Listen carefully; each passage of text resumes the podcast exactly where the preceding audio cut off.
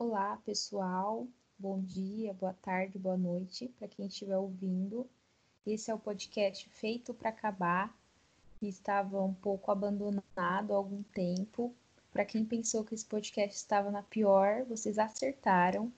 Passamos por um momento de bloqueio criativo, de um pouco de preguiça de pensar e, e organizar as ideias, porque a gente estava num momento bem complicado. Mas estamos de volta, esse podcast está vivo, para a alegria de muitos, principalmente para minha. E hoje eu quero falar um pouco sobre a realidade que está mais próxima de mim, que é a maternidade, o empreendedorismo e pandemia. A gente sabe que a realidade das mães nesse momento tá de ponta cabeça, tá todo mundo pirando com todas as demandas e com tudo que está acontecendo. E atrelar isso ao empreendedorismo é quase uma missão impossível, mas 68% das mulheres passam a empreender após a maternidade. E isso não é uma coincidência. E 50% das mulheres são demitidas até dois anos após a licença maternidade. Então, esse universo de empreendedorismo está muito próximo da maternidade. E a gente vai falar um pouquinho hoje sobre o porquê disso acontecer, se as mães são elas escolhem empreender, se elas são obrigadas a empreender, como sobreviver esse momento de pandemia, como dar conta de todas as demandas. E para vocês não pensarem que eu estou falando besteira e que essa é só minha realidade, eu convidei duas mães empreendedoras que eu estou muito feliz de estar aqui comigo hoje. É uma honra para mim receber vocês nesse episódio, que é a Tuane, da Hearst Maternagem Urbana, que toca a empresa com a irmã dela, Mirane, e com a Gislaine, que toca a Minitis com o Alexandre e a Maria maravilhosa. Então eu queria que vocês se apresentassem um pouco e falassem para mim, para quem está ouvindo a gente, um pouquinho da empresa de vocês, como ela surgiu e como está sendo para vocês esse momento de pandemia. Como dar conta de tudo, se vocês já surtaram, quantas vezes, todos os dias. Pode começar pela, pela Gi? Fala um pouquinho com a gente, Gi. Oi, gente, tudo bem? Adorei essa introdução, tô aqui segurando o riso. é, bom, sou a Gislaine Santos, toco a Minitis, a Rainara já apresentou aí lindamente, toco a Minitis com meu parceiro Alexandre. E tenho a Maria Alice, de quase três anos aí. É, bom, a Maria Alice foi o, o é, foi o motivo da Minitis nascer, na verdade, porque logo após o nascimento dela eu fiquei desempregada, entrei para as estatísticas aí do, do, do desemprego pós-maternidade. E aí eu precisava da minha independência financeira de volta. Né? A gente sabe que muitas mulheres enfrentam desafios é, na hora de depender economicamente dos seus parceiros, né? Então, eu precisava ter a minha independência financeira e ao mesmo tempo eu tinha muito receio de voltar para o mercado de trabalho por outras experiências. Assim, antes de ser mãe, eu vi, é, eu vi muitas mulheres é, sendo humilhadas, é, vivendo em condições insalubres mesmo dentro de empresas, é, fazendo ordenha em, em lugares assim totalmente inadequados para isso e muitas mulheres que antes da maternidade eram o braço direito na empresa onde eu trabalhava, né, onde eu trabalhei, e aí se tornaram mães e, é, enfim, foram tratadas como objetos descartáveis, assim. E eu não queria isso para mim. Eu sabia que eu ia enfrentar isso porque a Maria Alice era muito pequena. Quando eu fui mandada embora, a Maria Alice tinha um mês de, de vida, porque eu não eu tinha um contrato, eu trabalhava home, home office, só que nesse contrato eu não coloquei estabilidade caso eu ficasse grávida. Eu era pessoa jurídica e eu não me resguardei para isso. Então ela tinha um mês, eu estava em pleno puerpério É, antes da Maria Alice, é, antes da Maria Alice, eu tive uma perda é, de um bebê há quatro anos antes da, do nascimento dela. Era o Miguel, ele faleceu com 37 semanas. Eu tive um, um, um óbito fetal. E eu vivi um perpério muito, é, muito tenso, porque é, logo depois que o Miguel, que eu perdi o Miguel, eu não busquei tratamento, terapia. Eu simplesmente me afundei no trabalho, né? Eu tinha acabado de me formar em publicidade, eu sou formada em publicidade e propaganda. E aí eu me afundei no trabalho e não busquei me curar dessa dor e acabei achando que ela se curaria sozinha. E aí quando a Maria Alice nasceu, é, quando eu fiquei grávida da Maria Alice, na verdade, foi um trauma muito grande porque eu não sabia se, eu, se a gravidez iria evoluir se eu conseguiria parir a Maria. Então foi uma gravidez de risco, uma gravidez mega assistida, é, já que a gente fez diversos exames e não, a gente não soube o porquê que o Miguel, o Miguel faleceu. E aí é, eu sei que foi muito complicado o meu porpério. Então é, eu estava vivendo na, nesse turbilhão que muitas mães sabem como que é, muitas mães, eu acho que todas as mães passam por um turbilhão, uma loucura no porpério, e eu fui mais uma e fiquei desempregada. E aí a Minitis nasceu, do, é, dois meses depois que eu. A Maria Alice tinha dois meses, a, a Minitis começou a nascer. Eu comecei a, a gestar minitis. Foi uma gestação super curta, porque aí a Maria Alice nasceu em setembro, outubro, eu estava pensando, em março a minitis nasceu. A minitis foi para a rua com a cara e com a coragem. Então foi necessidade, é... foi necessidade pura mesmo. Eu não queria voltar para o mercado de trabalho. Eu sei que é um privilégio, porque muitas mulheres não têm essa escolha, né? E o Alexandre já tinha uma estamparia, ele tocava a estamparia, eu ajudava ele também.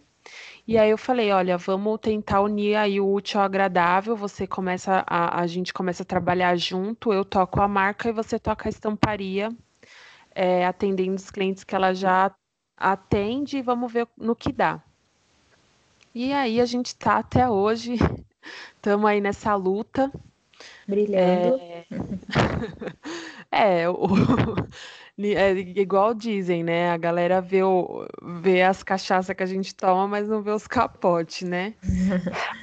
Real. Isso mesmo. Mas é isso. É, então é, é assim, é, é, difícil, eu enxergo muito, eu, eu vejo muito o, o, sucesso que a gente tem, né? Tudo que a gente já conquistou, mas assim, não foi fácil, não veio fácil. Todo dia a gente mata um leão, dois às vezes.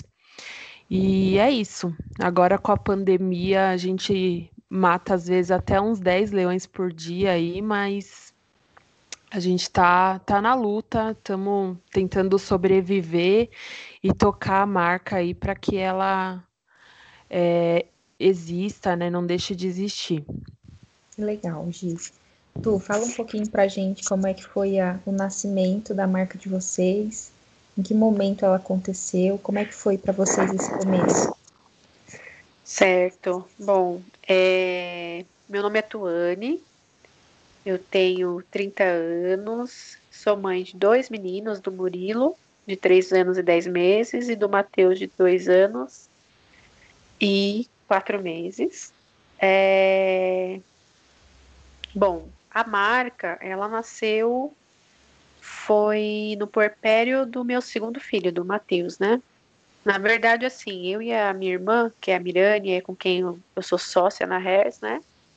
É, a gente sempre quis trabalhar junta, sempre pensou em, em abrir um negócio, em, a gente já pensou em várias coisas, né? Até já comentei até em lives que a gente fez anteriormente, enfim, algumas pessoas sabem, né, que a gente já pensou em abrir buffet junto, é, uma empresa de decoração de, fe de festas, é, enfim. E aí a gente não planejou ficar grávida juntas. É, Para quem não sabe, a minha irmã ela engravidou é, tem menos de, uma, menos de um mês né, de diferença do nascimento dos nossos dois filhos, que ela tem a Melissa, né, que tem dois anos e três meses, e eu tenho o Matheus de dois anos e quatro. E aí, é, quando ela engravidou, eu também já grávida, a gente falou, nossa, como que a gente vai fazer para trabalhar?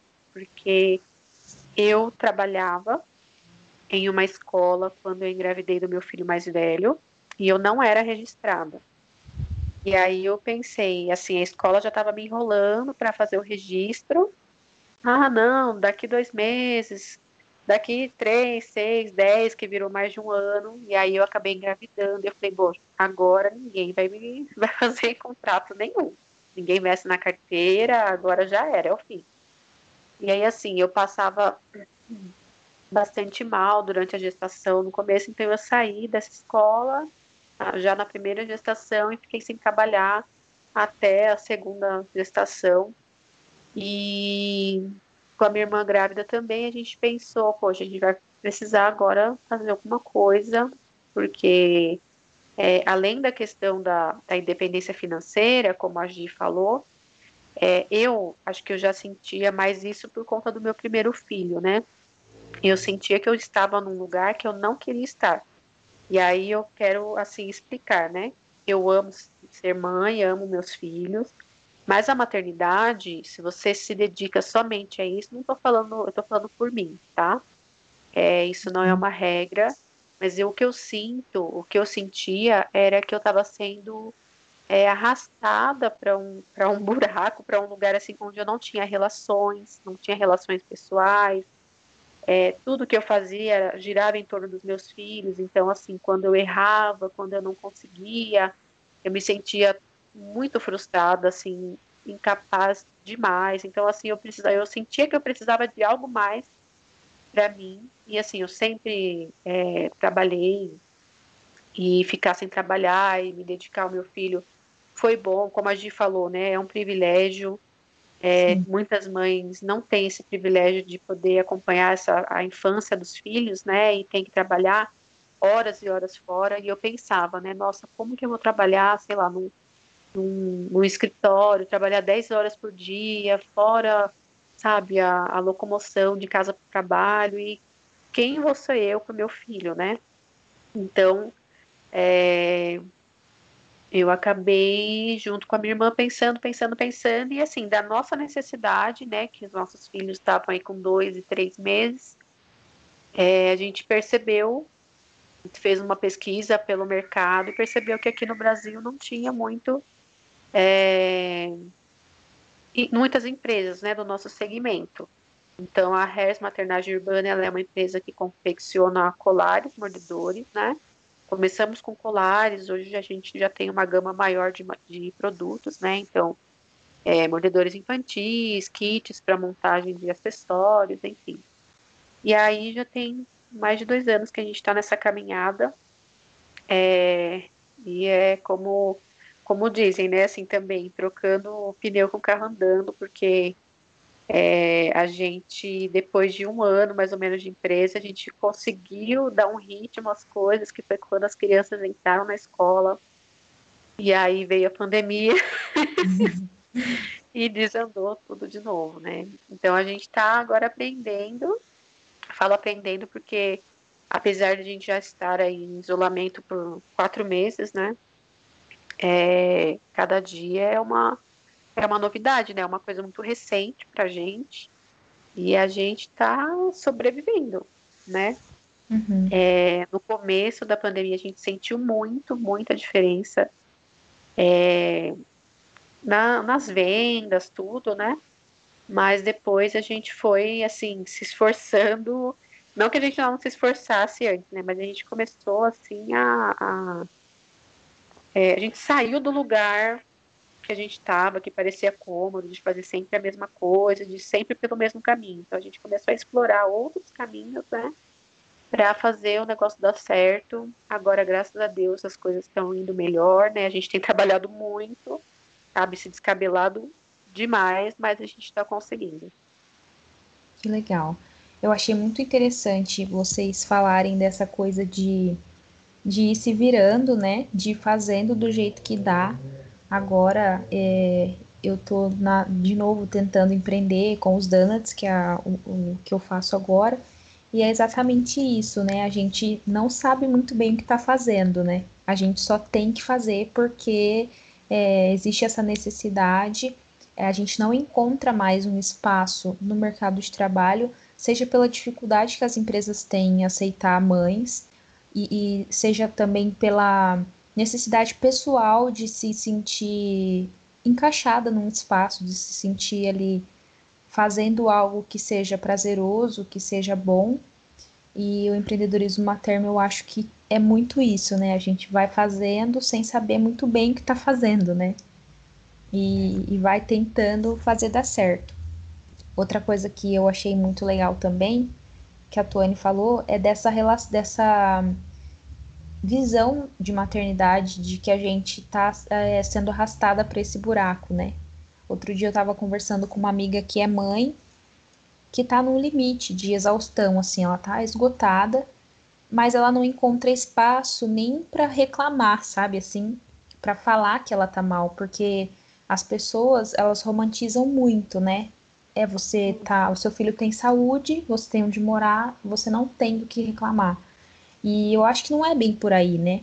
Existe essa, é. essa exaustão materna que é muito real e que eu acho que assola 98% das mães, mas a gente não encontra muito espaço para falar sobre isso porque a gente tem esse, esse fardo de ter que se sentir satisfeitas é, em servir unicamente a uma criança, né? A gente não, não pode fazer outras coisas, ter a nossa individualidade, isso é muito roubado da gente, né?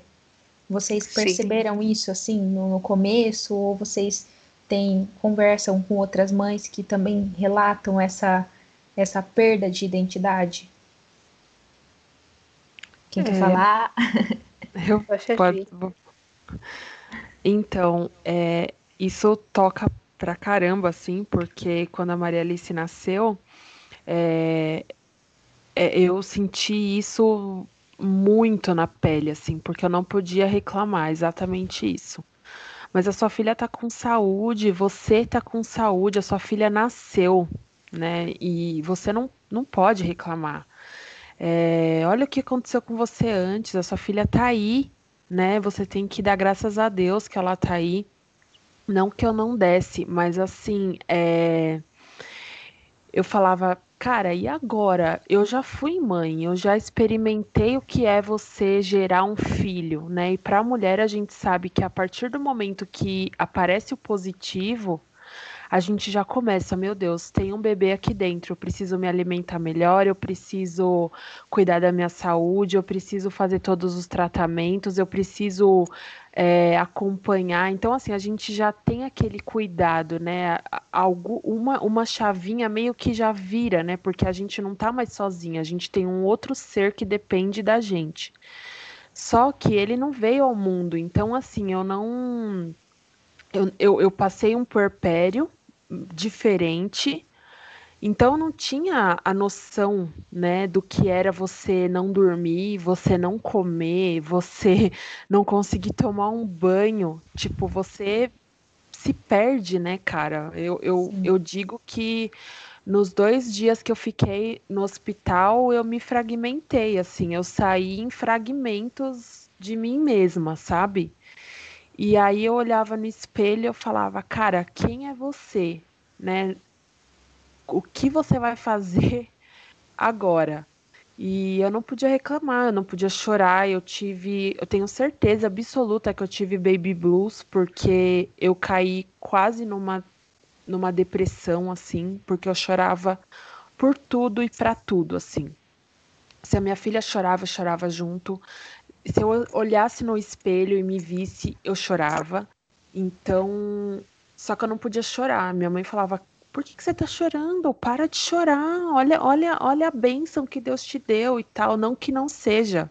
Foi, sabe? Mas eu, eu precisava, né? Eu precisava chorar. Eu precisava de alguém que me pegasse pela mão ali, me desse um colo e falasse: Não, eu te entendo, né? Vem cá, você pode sofrer. Então, é isso. Eu acho que é muito cruel, né, cara? É cruel demais. É, as pessoas confundem muito, né? Assim, o fato de a gente estar muito feliz com a chegada dos nossos filhos não anula o fato de que é muito difícil, de que é novo, de que é, são muitas demandas e que a gente realmente é, perde um pouco a identidade. Um pouco não, né? Quase toda a nossa identidade. E a gente tem que se Sim. privar muito para viver a vida do outro, né? Sim. Exato. Eu, eu, eu percebo assim que a maternidade, né, a gente hoje, né, hoje com o conhecimento que eu tenho, assim, as coisas que eu vou lendo, tudo, eu percebo que cada vez mais claro, né, que a maternidade ela é assim compulsória, né? Então assim, é para a mulher quando ela é engravida, como quando ela se torna mãe, é tipo assim, a maternidade é uma benção. Claro, ela é uma benção, né? Quantas mulheres, quantas é, famílias, né, querem gerar filhos, querem, enfim, é, mulheres que tentam engravidar por anos e anos e não conseguem. Então, assim, eu, eu me vejo como abençoada por ter é, me tornado mãe, né? Mas, por outro lado, apesar de ser uma benção, dos nossos filhos serem uma benção, a gente tem uma sobrecarga gigantesca, gigantesca, como a Gi falou, né? A partir do momento que a gente vê lá o positivo, a gente já vestiu a camisa de mãe. A gente já começa a se dedicar dali. E tanto que as pessoas, assim, quando nos veem, né, é, nos tratam diferente por conta desse bebê. Né? Então, assim, é, e é muito comum depois que o bebê nasce, a mãe ficar deixada de lado, né? Ser deixada de lado, ninguém ligar ali para ela e olhar apenas para o bebê. Então, assim, é... isso é difícil, né? A gente, por exemplo, antes de ser mãe, antes de estar grávida, né? Tinha um tratamento, tinha uma rede de amigos ali, tinha enfim, toda uma rotina diferente, engravidou, tudo mudou, né? As pessoas nos tratam totalmente diferente, somos super paparicadas, né? Por causa do bebê. Ai, o que, que você quer comer? Ai, vamos dar uma volta, tal, cheio de presentes. Tudo bem, presentes pro bebê, mas a gente adora, né? Uhum. E aí, é, o bebê nasceu, além da gente ter que lidar com a nossa, com a questão pessoal, né? Da gente não se encontrar, as pessoas tipo, nos esquecem, assim, a gente fica esquecida, largada. Então é dificílimo a gente voltar a se encontrar, né? Que você tinha perguntado se a gente teve essa dificuldade de, de se enxergar, de se reconhecer. Eu tive muita. Eu acho que eu fui me encontrar assim depois do segundo filho. No primeiro ainda fiquei perdida nesse limpo da maternidade e tal. Eu falo assim, quando eu conto a história da, da empresa, eu falo que ela me ajudou a me enxergar como uma mulher, como uma pessoa à parte dos meus filhos. Porque tudo que eu fazia antes de ter a empresa era eles. Tudo. Não vou dizer que hoje eu não faço, né? Hoje ainda é a maior parte das coisas que eu falo é pra, que eu faço é para eles, né? Mas isso me ajudou muito a me enxergar como mulher e assim de enxergar que o que eu faço tem um objetivo, né? A gente conversa muito com clientes, a gente acolhe muitas mães, a gente recomenda, sabe, é, consultora de amamentação, recomenda pediatra tal. Então, no fim, é, eu vejo que a nossa empresa ela tem um propósito maior, é um, um propósito que vai além das vendas, né? Como a questão da Gi também, né? Eu, eu uso super as, as camisetas dela, todos os produtos, e é um propósito maior, não é só vestir, né? É empoderar as pessoas, empoderar mulheres, famílias, enfim. Então, eu acredito que para agir também, né? A empresa também fez ela se ver de outra forma, é, pelo que a gente já conversou, né? Sim. Então, enfim, é dificílimo, né? E quando meus filhos nasceram, com o primeiro, assim, eu fiquei largada, assim, eu, não, eu chorava, como a gente falou, né? Meu filho chorava, eu chorava. Meu filho, durante um mês, um mês certinho, assim, enquanto ele estava acordado, ele estava chorando. Ele só parava de chorar dormindo. Nossa. Isso é enlouquecedor, assim, eu me sentia insuficiente. Ficava, gente, eu sou a mãe, eu não consigo acalmar. Todo mundo fala que quando a mãe pega no colo, o bebê para de chorar. Não acontecia comigo. É, eu tive problema com a amamentação. Durante um mês também, meu peito doía. E toda vez que ele vinha mamar, eu chorava era terrível. E, E era isso, a única pessoa com quem eu conseguia me abrir e falar, né, sobre, olha, tá sendo difícil, que eu sabia que eu não seria julgada era minha irmã. Agora, a minha mãe que vinha em casa, eu não podia reclamar. Quando eu falava, nossa, meu peito tá doendo, minha mãe já vinha com uma mamadeira, minha sogra. Então é é complicado não ter esse acolhimento, né? E eu acho Sim. que falar a realidade sobre a maternidade, por mais que as pessoas possam falar, nossa, mas você vai desanimar outras mães, não é. Não é desanimar. A maternidade é maravilhosa, mas é, eu acho que saber a verdade, sabe? Eu acho que é essencial. Isso prepara a mulher. Não que vá é, deixar ela numa. Que, que assim, ela saber disso vai deixar ela melhor, que ela não vai passar por isso. Ela vai passar. Mas talvez, é, enfim, você consegue ter tempo de preparar uma rede, se preparar psicologicamente, emocionalmente, enfim. Porque é uma experiência muito intensa. Né? E eu nunca tinha vivido exclusivamente para alguém, sabe? Que uhum. dependia de mim para tudo. E isso é uma responsabilidade enorme. Sim. É muito. Você falou da importância da rede de apoio, né? É, eu tive uma rede super limitada no, no, no começo, assim, eu tive ajuda durante um mês, um mês e meio mais ou menos. Depois se vira e toca a sua vida do jeito que você quiser. E foi muito difícil porque eu também enfrentei uma gravidez fisicamente muito saudável, mas psicologicamente eu estava muito mal e demorou muito para eu me recompor da minha gestação. E, e como a Tu falou, né, dessa as gerações antigas elas têm muito mais dificuldade em ouvir as os lamentos das mães sem julgar, né, sem pôr uma um, um, fardo de que a gente tem que estar satisfeito o tempo todo, né? E essa coisa tipo, ai, a criança não consegue mamar, mamadeira. A criança tá chorando, chupeta. É, a criança não precisa mamar até os seis meses, dá comida, dá água, dá não sei o que, né? E essa rede de apoio às vezes acaba se tornando invasiva e prejudicial para a mãe, né? Então, eu acho que é importante também as mães é, não, eu não diria selecionar, mas assim, saber em que momento elas vão pedir ajuda e as pessoas que ajudarem saberem que a mãe, ela sabe que é melhor para o seu filho, respeitar as escolhas da mãe, né? Que eu acho que é muito Exato. difícil. As pessoas têm um pouco de dificuldade também, mas dessa desse respeito mesmo da mãe se sentir livre para escolher o que for melhor para sua criança, né? E falando é. um pouquinho de, do, da pandemia, né, que a gente está vivendo, como que está sendo para vocês aí com as crianças? A, a, os filhos da Tu frequentavam escola, né, e agora tudo parado. A Maria começou e não, não deu certo, né, Gi? Vocês fizeram uma tentativa e também não, não rolou.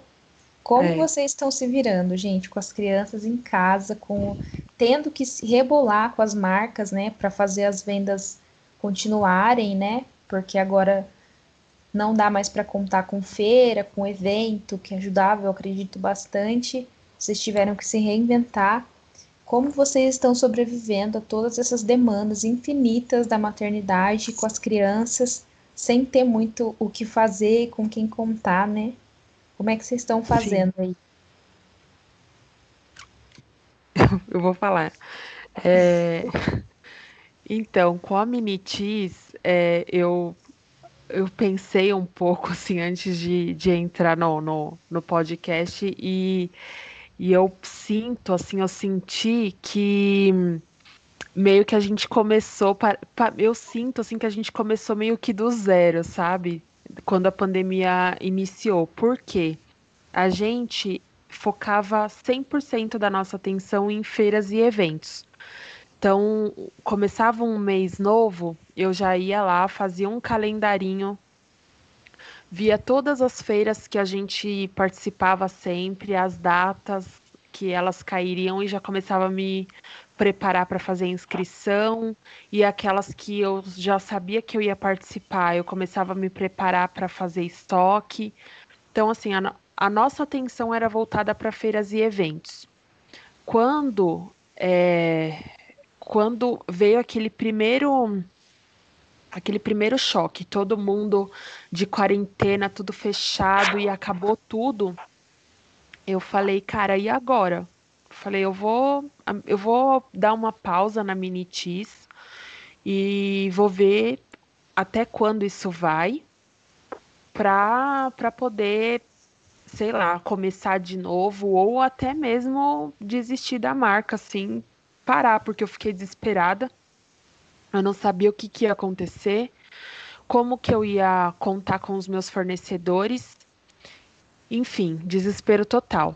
E aí eu fui dar uma olhada no que começou aquelas séries de lives, né? Lives, lives, lives, pipocando para todos os lados. Você ia, no, você ia tomar banho, abrir uma live na tua cara, assim, né?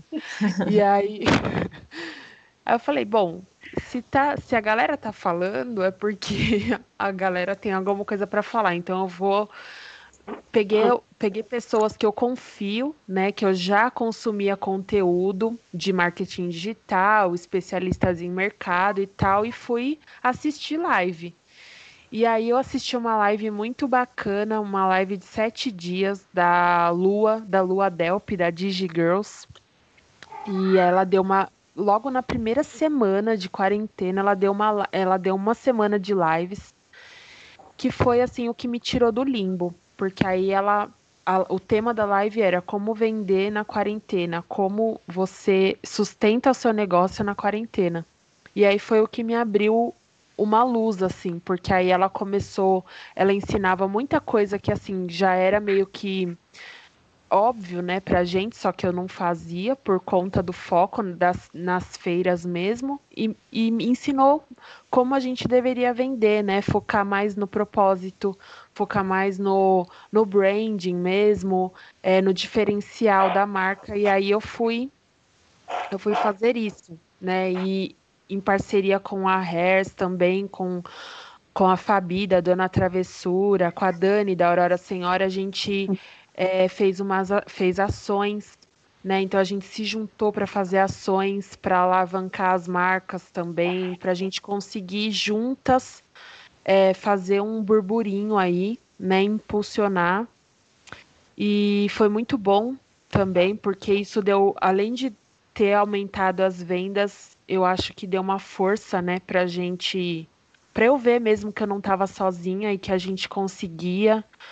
E mas assim, foi totalmente do zero mesmo. Eu tive que começar a trabalhar marketing digital, que eu não praticamente eu não ligava muito para marketing digital, eu não ligava muito pro online da marca, eu focava muito no físico. A gente estava nas lojas, em algumas lojas físicas também, que tiveram que fechar. Então, enfim, a Minitiz ela já era, já acontecia no online, mas ela começou a, a, ter que acontecer muito mais. E aí eu tive que aprender, tô aprendendo ainda, né? Porque é muita coisa. Mas eu tive que correr aí, tirar leite de pedra praticamente para conseguir é, para não deixar ela ela é, sumir com a quarentena, né? E junto com tudo isso, a Maria Alice lá, tiracolo. e no começo eu é, não deixava, eu, de, eu deixo a Maria com a minha mãe às tardes, né? Ela, como você disse, ela começou na creche, a gente tentou fazer a adaptação dela e não rolou, porque a creche que chamaram ela, eu não gostei do, do do, do, tratamento da creche, eu várias ideias não batiam com a minha, então eu acabei tirando ela e trazendo ela de volta para casa comigo. E a minha mãe sempre foi meu braço direito, esquerdo e as duas pernas, assim. Então ela falou: Cara, eu tô cuidando da Maria Alice desde então. Então você pode deixar ela comigo, que é um prazer para mim. Então eu falei: Cara, vamos nessa, né? Vamos voltar aí com a avó. Só que aí veio a pandemia e minha mãe é grupo de risco. E aí eu fiquei um tempo sem contar com a minha mãe, assim, ela ia um pouquinho e já voltava. E foi bem punk. É, o, eu, o Alexandre, que é o meu parceiro, também é bem ativo, ele exerce a paternidade que é a obrigação dele, não faz mais que obrigação, né? Eu costumo dizer. Mas ele Bom, né? exerce. Né?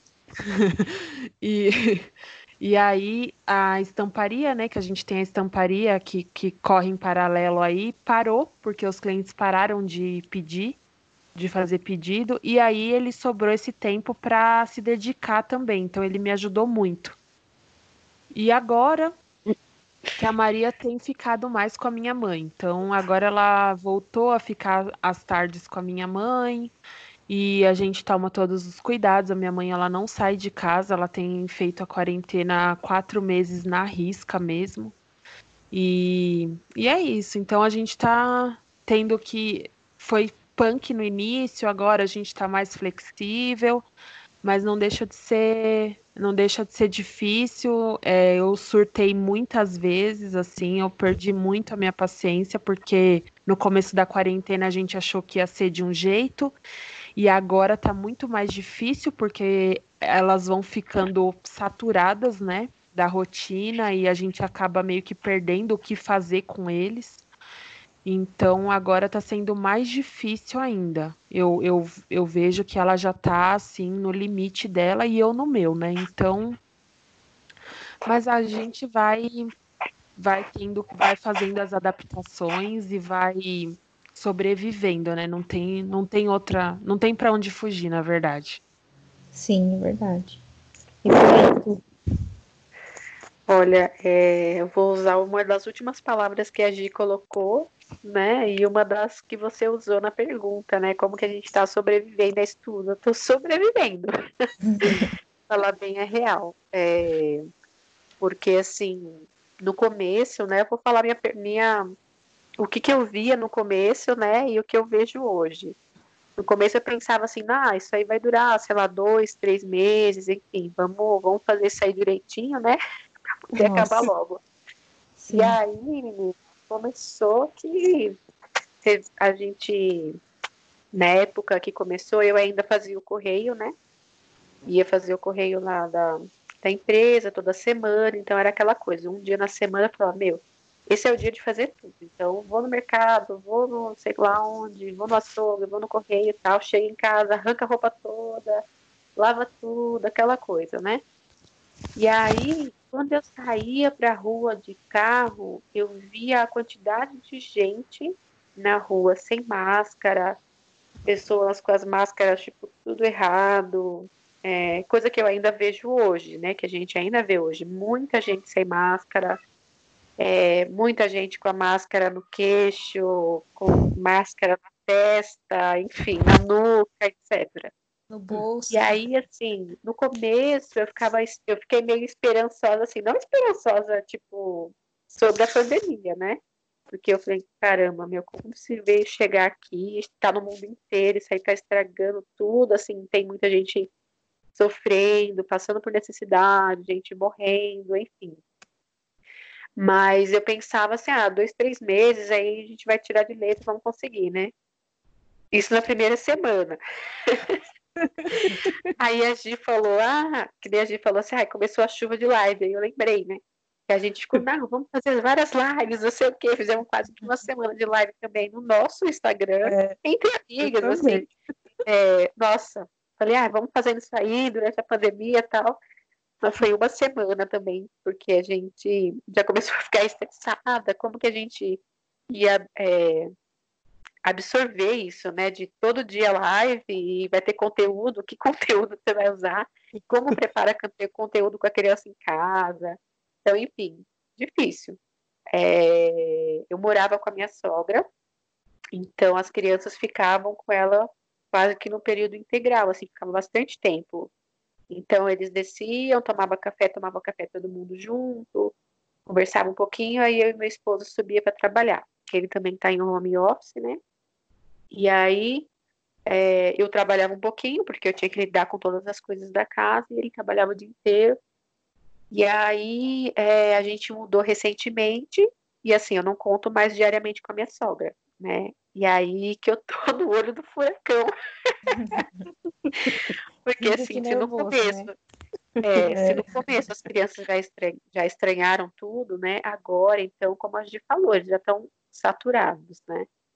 É, eu tô admirada de ver os dois brincando hoje, assim, porque eles vinham de uma rotina assim de brigar por tudo o tempo inteiro, um bater no outro, roubar brinquedo, aquela coisa que, que quem tem dois filhos sabe muito bem, né?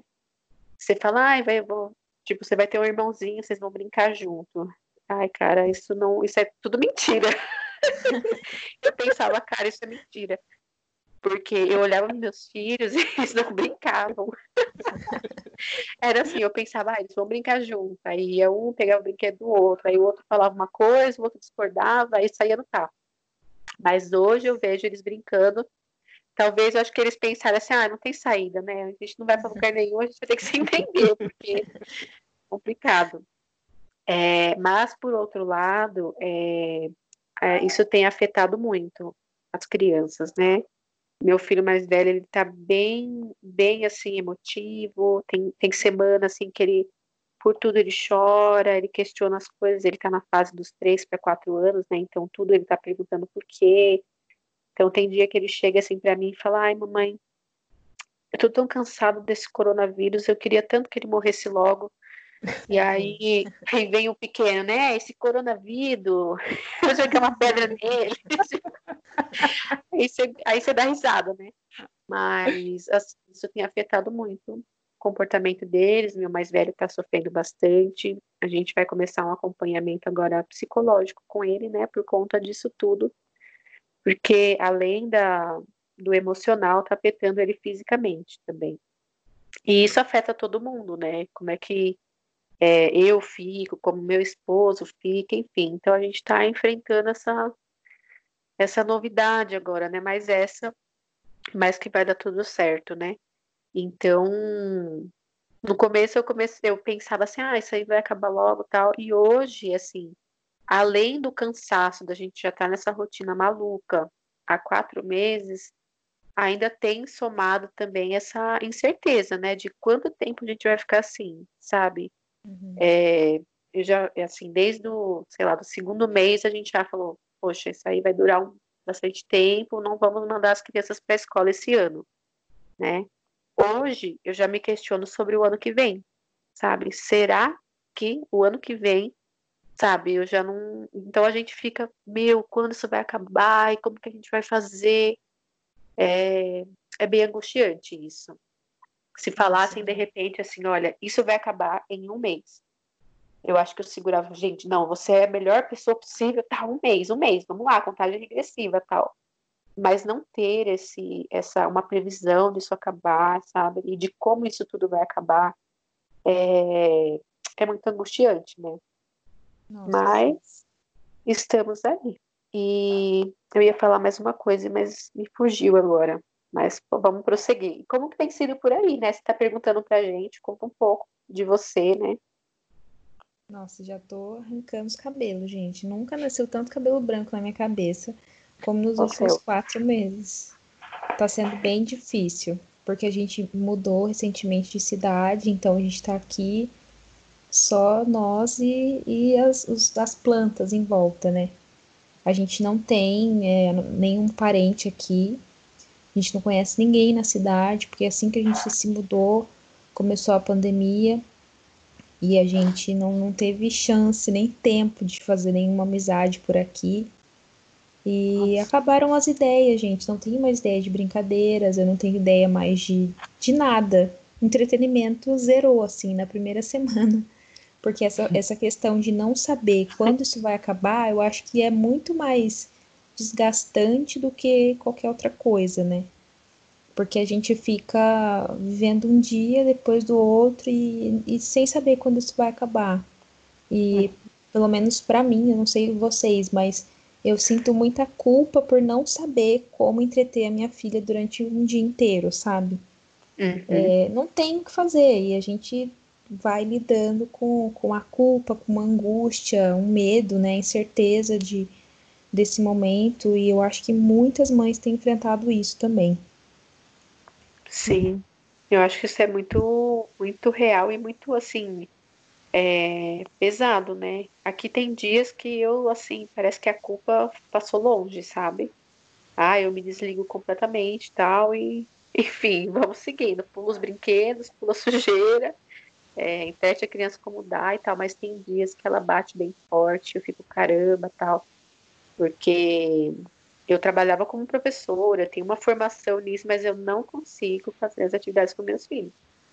Assim, é, é bem esporádico, eu tô assim, eu me cobro, eu fico, não, agora eu vou criar uma rotina pra gente fazer tal coisa, tal e tal e tal. E de fato, acho que eu vou ter que criar também, porque eu não tenho expectativa nem da escola no que vem, e eu sei que para o desenvolvimento deles é importante. Mas por outro lado, eu fico, ai, Tony, você tá no meio da pandemia, tá todo mundo vivendo isso, não dá para se cobrar tanto, sabe? Uhum. É, você falou das atividades, né? Eu lembrei que eu ia falar, é que no começo teve aquela chuva também de materiais, de atividades para fazer com as crianças, tal, sair baixando uhum. tudo. Né? Perdeu memória de celular, etc mas não fiz assim uma grama do que eu baixei, do quilo que eu baixei, acho que eu devo ter feito vai uma, duas gramas para as crianças. É, no começo choveu muita coisa assim de informação, né? E a gente uhum. não, não, deu conta e tá tudo bem. A gente não dá conta, né? É, sinto muito por todas as mães que estão passando por isso. Eu falo das mães, a gente sabe que os pais estão vivendo, né? Mas a gente sabe que no fim são as mães que, que acabam absorvendo tudo isso né? Uhum. No grupo da escola das crianças, eu estou no grupo no WhatsApp, é, são sempre as mães que, que, sei lá, que falam, comentam as atividades, que gravam áudio com os filhos, é, que participam das videochamadas, porque de vez em quando eles fazem né, umas videochamadas para ver as crianças, tudo é sempre a mãe. Uma vez teve um pai que é, atendeu a chamada para a filha participar e assim a criança ficou correndo localmente com o celular. E ele, ai, é que eu tô sozinha aqui com ela, tal, e a criança correndo e, assim respirando no celular, a gente não ouvia nada. É, Mas assim, é, ficou um exemplo muito nítido, assim, que no fim a mãe que acaba pondo o controle em tudo, é ela que cria uma rotina, e é ela que está sobrecarregada, né, nesse momento. Então, eu queria deixar um abraço para todas as mães, assim, dizer que é, que a gente tem sentido isso também, sabe, acolhê-las de alguma forma por meio desse podcast aqui.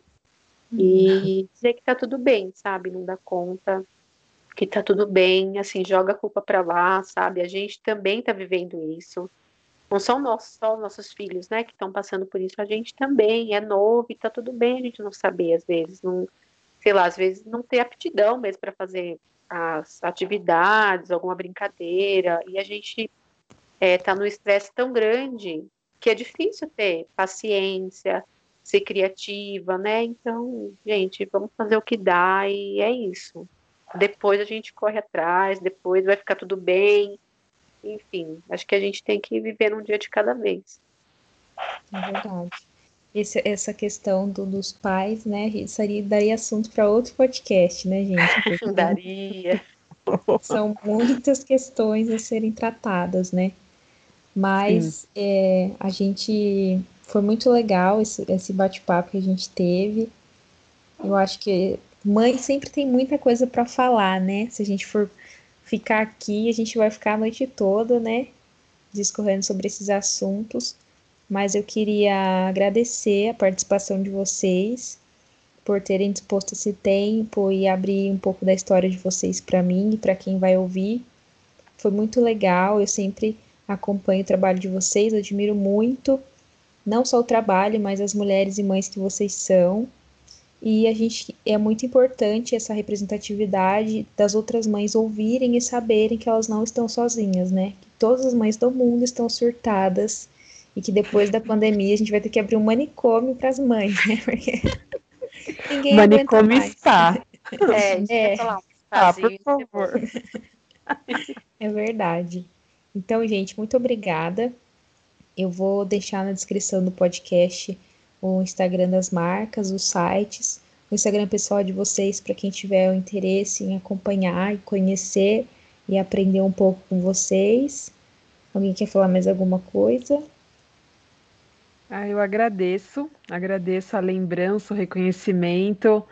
É, e esse espaço que você está abrindo é maravilhoso, é essencial, inclusive, porque eu acho que é isso, né? A gente tem que falar, a gente tem que, que mostrar que com a gente acontece a mesma coisa, porque muitas mães ficam naquela de, de consumir conteúdo no Instagram e às vezes são quadradinhos de felicidade. Ai, olha como os meus filhos estão inter, intertidos aqui, olha como tudo funciona, e a gente sabe que na real não é assim.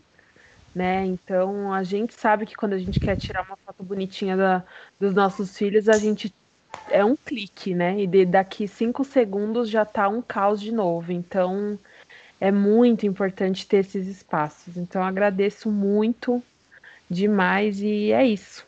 Qualquer coisa que as mães quiserem, quiser bater um papo também, eu tô lá na Minitis e a gente também abre esse espaço, essa porta para acolhimento e quero deixar aí um abraço para todas que estão escutando a gente aí, que vão nos ouvir. E tamo junta. Isso aí. Eu também, eu também queria agradecer, Rai. É, assim, é um prazer, na verdade, ter conhecido você, primeiramente, né? Fiquei muito feliz de ter te conhecido e assim, é, essa pessoa que você é, essa pessoa acolhedora, doce, não podia ser diferente, sabe? Esse canal. E eu fiquei muito lisonjeada, muito feliz de participar, de ter recebido esse convite. E, assim, peço desculpas se eu falei demais, se eu falei besteira. É, mas fiquei muito feliz. Eu tenho certeza que as pessoas que ouvirem, sabe, se tiverem mães ouvindo, que estão passando pela mesma situação, ou até pior, ou talvez só um pouquinho do que a gente tem passado, elas vão se identificar. Isso pra gente, pra mim, assim, vale muito, sabe? Então agradeço por poder ter participado. Um abraço para quem vai ouvir. É, enfim, é isso. Como a Gi falou também, é, também estou disponível. Se alguém precisar conversar, se alguém quiser, sabe, desabafar, dar risada, enfim. Vamos lá, chorar também, né? Porque chorar, para mim, o choro é uma válvula de escape. Então, é, quiser chorar as pitangas, vamos lá, meu canal tá aberto também, pode chamar lá na Hairs ou no meu perfil, como você falou que vai deixar. Mas é isso, agradeço muito, adoro vocês duas, acompanho vocês duas, o trabalho e também é, a vida pessoal, né? E para mim é uma satisfação poder partilhar minha vida, minhas vivências com vocês. Que legal. Muito obrigada, meninas, de verdade. E um abraço em vocês, em todas as mães e as não mães também que vão nos ouvir. Se esse podcast foi importante para você, se te ajudou de alguma forma, compartilhe com as suas amigas que são mães que também estão vivendo esse momento difícil. Muito obrigada por acompanharem o podcast e até o próximo episódio, que eu espero que saia logo. Um abraço.